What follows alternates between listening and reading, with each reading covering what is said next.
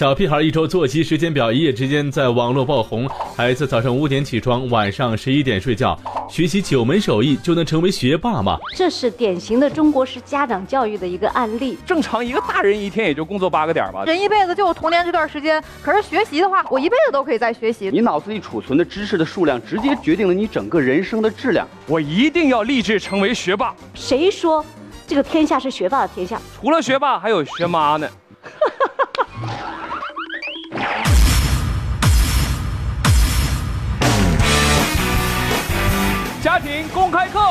幸福就差这一刻。耶！欢迎各位来到家庭公开课，我是谁呢？告诉你，记住了，我就是颜值赛过宋小宝，普通话说的比宋仲基还要好的文杰。欢迎现场一百位热情的观众，欢迎你们！谢谢大家啊。呃，我们说为人父母啊，最担心的就是什么呢？孩子学习成绩不好，哎呀，老糟心了。其实我觉得，身为学生。谁不想成为学霸呢？对不对？我上中学那会儿呢，我就觉得，哎呀，学霸真是一种非常神奇的生物啊！就算老师讲的是毛线，学霸也能够把它编织成美丽的毛衣啊！你说，同样是学生，人和人之间的差距咋就这么大呢？我当时就想啊，我一定要立志成为学霸。因为学霸在老师心中的地位那可不一般呐。比方说，我和学霸同时在课堂上都睡觉了啊，老师当然就会批评我呀。你怎么回事啊？怎么在学习的时候睡觉呢？然后就会表扬人家学霸，你看看人家啊，睡觉的时候都在学习。但是要成为学霸可不是一件容易的事情啊。首先你得看到自己和学霸的差距。当时呢，我还记得。高考动员大会的那个时候，家长代表要每个人唱一首歌，要鼓励自己的孩子。然后学霸他妈就唱了一首《我相信》啊，我相信我就是我，我相信明天是吧？一伸手就能够到天嘛，是不是？然后你猜我爸唱的啥？祝你平安。我当时都要哭出来了。所以今天我就跟大家聊一聊这个学霸的话题。非常有幸的是，我们演播室当中邀请到的嘉宾就是家庭幸福导师周思密老师。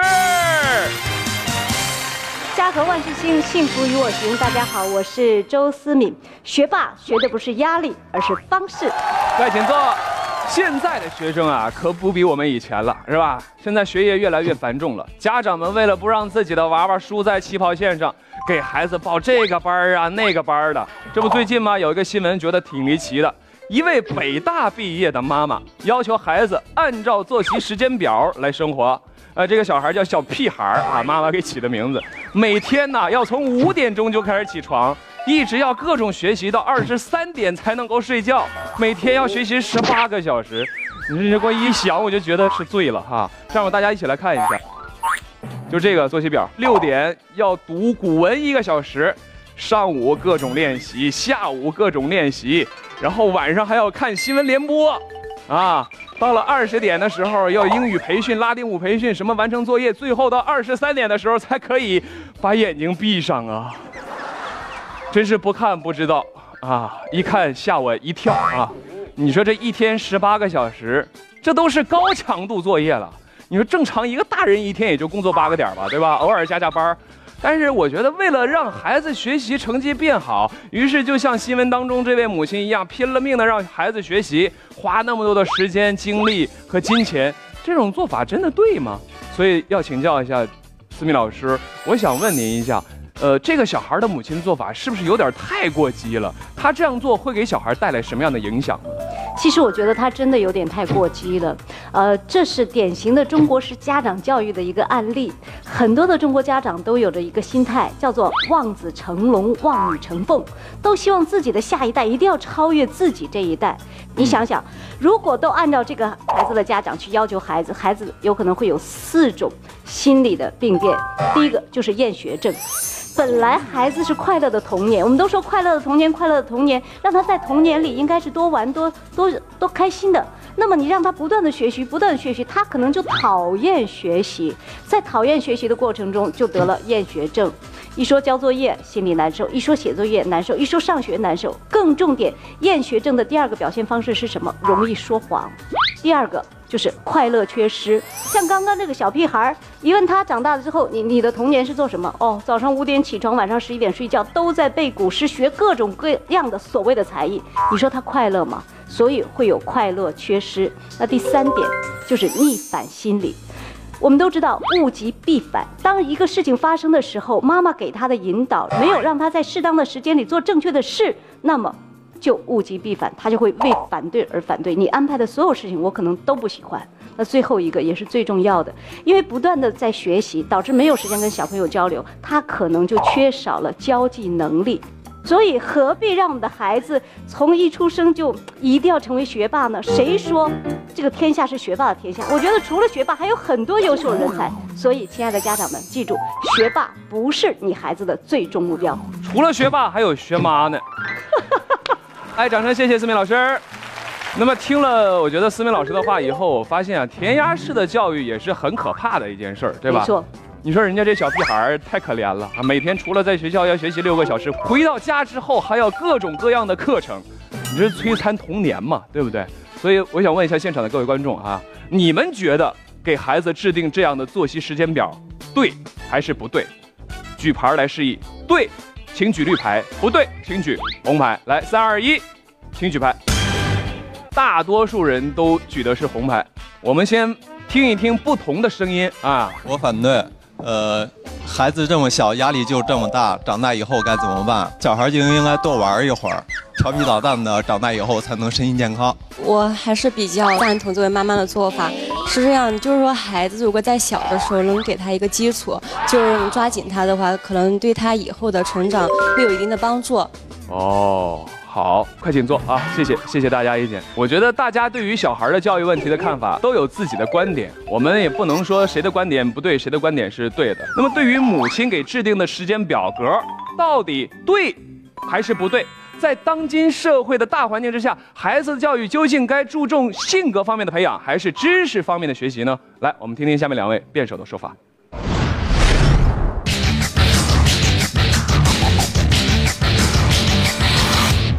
童年时期就是你成年社会的一个准备期嘛，你必须要做好一定的准备。一个是成年人，你所掌握的知识的能力，就是你创造财富的能力。你脑子里储存的知识的数量，直接决定了你整个人生的质量。那么在什么时候打这个基础呢？最好的时候当然是在童年时候打这个基础。如果不在童年时候储备好足够多的弹药的话，你怎么去应对成年以后的那些血雨腥风呢？其实这个问题吧，我觉得这个一个人的这个童年呀，跟学习其实是一样重要的。但是没办法，我一定要跟你唱反调，所以不得已就只能选一个。那我就选童年吧，因为我觉得童年是一个。一去不复返这么一件事儿，错过了就是一生一生中当中永远的遗憾，它无法回头的，对吧？它不可逆，人一辈子就童年这段时间。可是学习的话，我以后再弥补，我也可以，我一辈子都可以再学习，对吧？而且我觉得吧，这个童年这段时期是一个人当中这个最美好，而且是自己心里边最柔软，然后最值得纪念的一段时光。所以我就觉得。你说如此美好的童年，我们为何要错过呢？对吧？在童年的时候，在学校里面接受的教育也不简单的是学习知识那么简单。其实，在孩子的时候，你要培养他的一个非常重要的能力，就是学习能力本身。在他最容易形成良好生活习惯、形成良好的学习习惯、求知欲望的时候，如果错过了，只是让他玩，那真的是一个非常浪费的时候。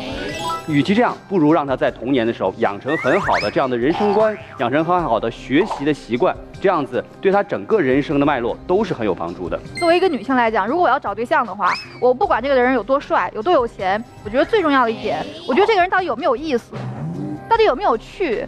让别人跟你在一块儿并不显得无聊，而且我觉得，尤其是男人，自己有一样独特的爱好的时候，比如说喜欢摇滚，比如说做菜，我觉得也特别好啊，或者喜欢某些体育运动，我觉得在当男人投入到这方面的时候，我觉得特别特别有魅力。所以我觉得大家真的好好利用童年这这段时间，发现自己的爱好，对，培养自己的魅力。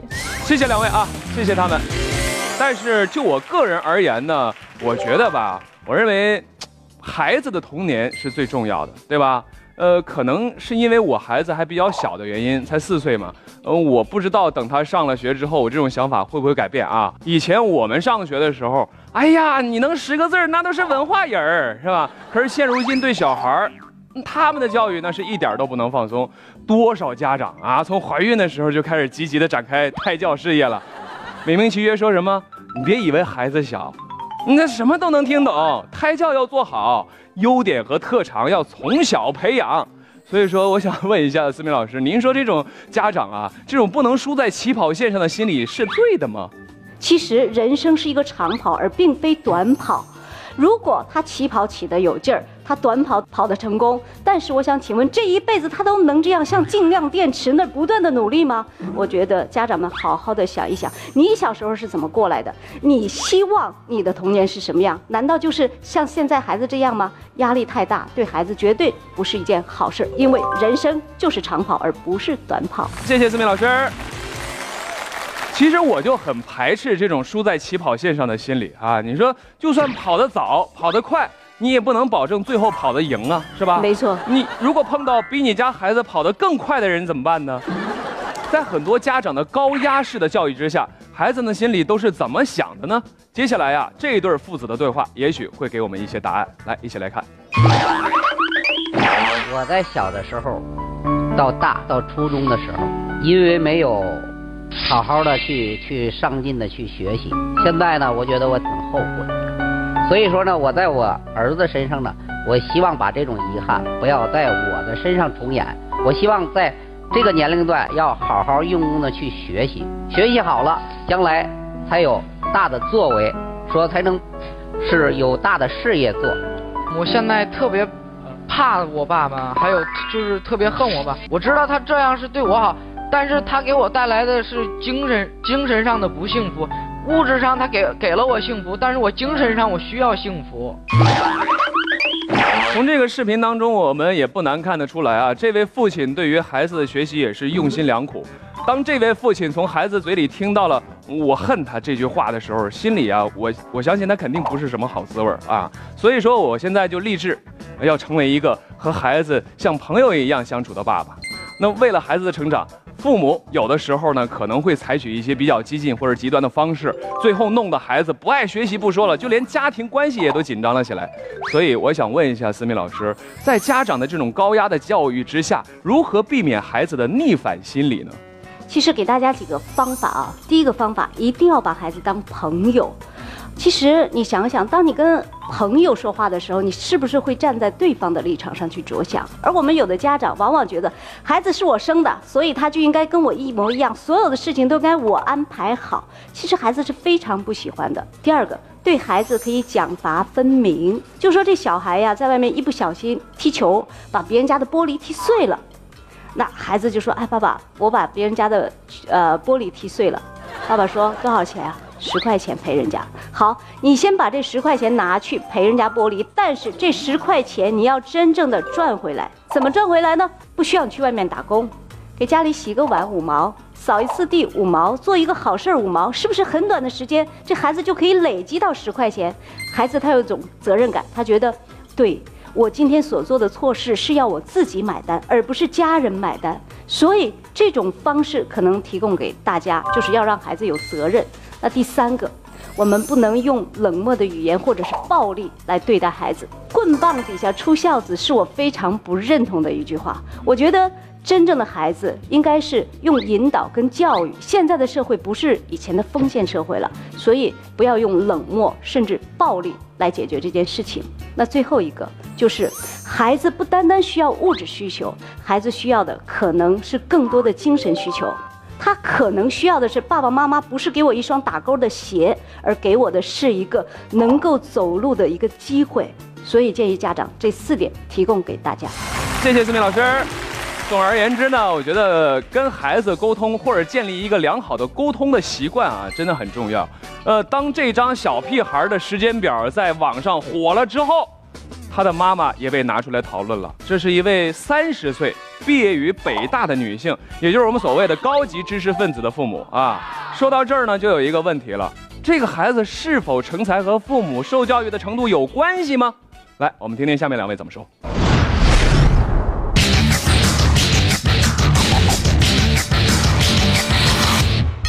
读书是一件很辛苦的事情，他有的时候比的不只是聪明，更比拼一个勤奋。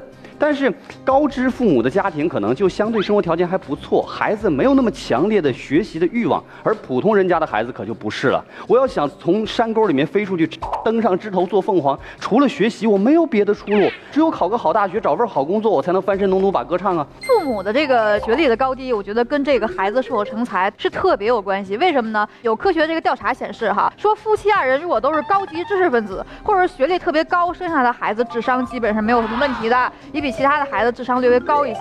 第二个呢，我觉得影响一个人到底能不能成才的，我觉得是环境。咱总说书香门第哈，书香门第出来的人，基本上这个人个人素质还有未来的发展啊，我觉得不会差到哪儿去，氛围熏陶特别的好，上知天文下知地理的，博古通今。现实当中的一些问题，我都可以用历史事件来帮你解释，来帮你分析。相比如果是父母的这个学历特别低，哪怕这个小孩特别爱学习，碰到一道题不会做了，然后去找妈妈、找爸爸看问问哈怎么怎么样，他妈是打麻将的。哎呦，你等会儿，我这这糊了，马上啪推胡子，知道吧？你说 就这种环境下，我觉得日久天长以后，我觉得这个孩子肯定会打麻将打特别好。其实很多高知识父母呢，确实。呃，自身素养很高啊，非常有文化、非常有礼貌的人，但是在教育孩子方面，有的时候还真得简单粗暴一点。为什么有一些高知父母跟国外学了一些方法？你看，你说那外国人对孩子都是鼓励式教育，咱们中国都是批评式教育啊，这不好啊！不要给孩子打分数，不要给他排名次，只要参加考试，全都有小红花。有的时候小孩子那么小，你要给他从小养成一个很好的学习习惯的时候，有的时候普通家庭那种简单粗暴的一种教育方法反倒是最好的，让你尽快的把他一个该学的东西给我学会，该背的东西背会。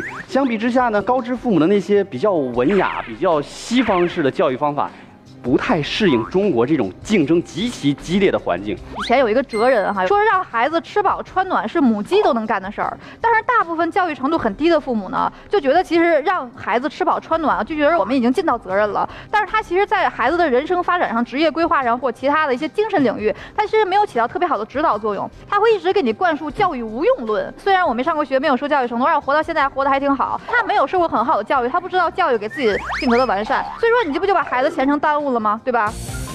谢谢，感谢两位辩手的精彩辩论啊！在咱们中国，自古以来就有这样的文化，孩子应该听从父母的，尊师长，对不对？但是这种控制欲对孩子真的就很好吗？所以在这儿啊，有一个必须要请教思敏老师的问题，就是家长应该如何调节自己对孩子的控制欲呢？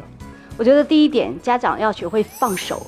很多的家长喜欢控制孩子，其目的他觉得，哎呀，没有我的控制，我的孩子生活会一团糟。其实你知道吗？你的控制才会让孩子失去他的想法，没有了自主。所以家长为什么不学会放手呢？第二个，我们家长之所以控制，是因为他有掌控的欲望，他觉得孩子是我生的，所有事情就应该听我的，今天老子为王。所以儿子，不管怎么样，你多大，我都是你的老子。第三个，家长。在控制孩子的欲望过程中，他深深地感受到，我一定要让我的孩子弥补我童年中没有完成的梦想。孩子是我的延续嘛，所以我给你的任务，我给你的控制，就是希望你未来超越我，像我一样。你问问你的孩子，他真的愿意吗？百分之九十九的孩子都不愿意家长控制他的生活。谢谢思敏老师。哎呀，望子成龙，父母心呐，正确引导值万金。感谢思敏老师跟我们这次的分享，也在此要告诉各位电视机前观众，如果呢您对自己家庭或者是婚姻以及自己孩子成长教育问题方面有什么疑问的话，欢迎各位扫描屏幕下方二维码关注我们的公众账号，我们为大家答疑解惑。接下来照例进入我们今天的课间问答时刻。老师你好，大学毕业了，父母总是逼着我考研究生，怎么办？先问问自己，还想考吗？如果真的想考，那就按照父母说的去做吧。我妹妹今年上高中，我是不是应该像我父母一样督促她学习呢？你的父母如果已经逼你的妹妹去学习了，你再逼迫她学习，那不是雪上加霜吗？我教育孩子，父母总是指手画脚，怎么办呢？让你的父母把教育孩子的方法写下来，然后由你来执行就好了。我家女儿今年刚上幼儿园，然后我想给她多报几个学习班，可是我老公不同意，怎么办呀？幼儿园的孩子要的是快乐，而不是过多的才艺。我觉得你的老公比你理智多了。我儿子总说我的教育方法过时了，不听我的，我该怎么办？建议跟你的孩子坐下来，好好的聊一聊，问问他想用什么方式来教育自己呢？好，来掌声谢谢思敏老师。好了，今天我们节目就正式收课了。再次感谢思敏老师的分享，谢谢现场和电视机前各位观众的陪伴。欢迎各位每周二至周五晚上准时锁定我们辽宁卫视家庭公开课，我们在这里等你哦。下期再见了。